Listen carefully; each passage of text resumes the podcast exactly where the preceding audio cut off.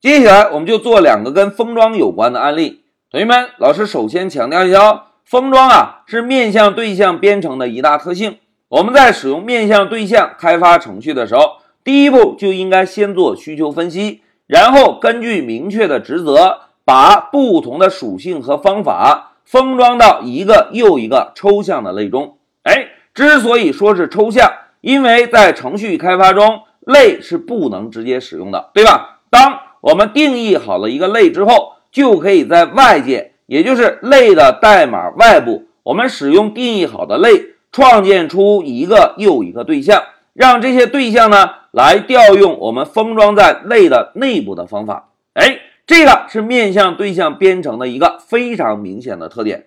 同学们，老师要强调一下，对象的方法实现细节都是被封装在类的内部的，而。在外界呢，我们只需要使用类创建出对象，让对象去调用方法就好了。等下，等我们完成了两个案例之后，同学们可以针对封装这个特性再仔细体会一下。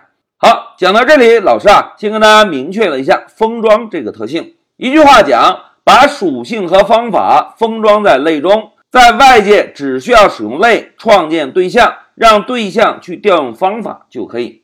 那接下来我们先看一下第一个案例演练的需求。小明爱跑步，需求呢有一个小伙伴叫小明，体重七十五公斤。小明每次跑步会减肥零点五公斤，吃东西体重增加一公斤。哎，这个就是我们接下来要完成的演练需求。同学们，老师问大家，当看到需求之后，第一步应该做什么？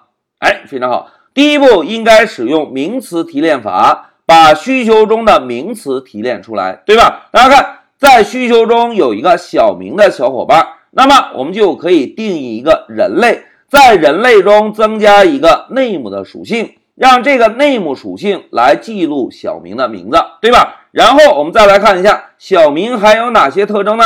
大家看，小明体重七十五公斤，哎，体重是小明的一个特征，因此啊，我们需要再定一个体重的属性。让这个属性来记录小明的体重。好，明确了小明的两个特征之后，接下来我们看一下需求中的动词。大家看，小明每次跑步，小明每次吃东西，一个跑，一个吃，哎，两个动词找到了。那么我们就在人类中啊定义两个方法，一个跑的方法，一个吃的方法。同时，大家看，跑步会减肥零点五公斤。是不是会影响到体重这个属性，对吧？吃东西会增加一公斤，哎，同样也会影响到体重这个属性。好，简单的分析了一下需求之后，同学们在这一小节中啊，我们还要共同复习一下 init 这个初始化方法。我们利用初始化方法啊来简化一下对象的创建，同时我们还要复习一下 string 这个内置方法。我们通过 string 这个方法。来简化一下小明对象的输出，哎，这个就是我们接下来要做的小明爱跑步的需求分析。一句话讲，我们需要定义一个人类，在人类中定义两个属性，一个名字，一个体重，然后定义两个方法，一个跑的方法，一个吃的方法。跑步会让体重减少，吃东西会让体重增加。哎，两个方法都会影响到体重这个属性。同时，在接下来的案例演练中，我们还要共同复习一下之前已经学习过的两个内置方法：一个初始化方法，一个 string 方法。好，讲到这里，在我们开始动手之前，老师先暂停一下视频。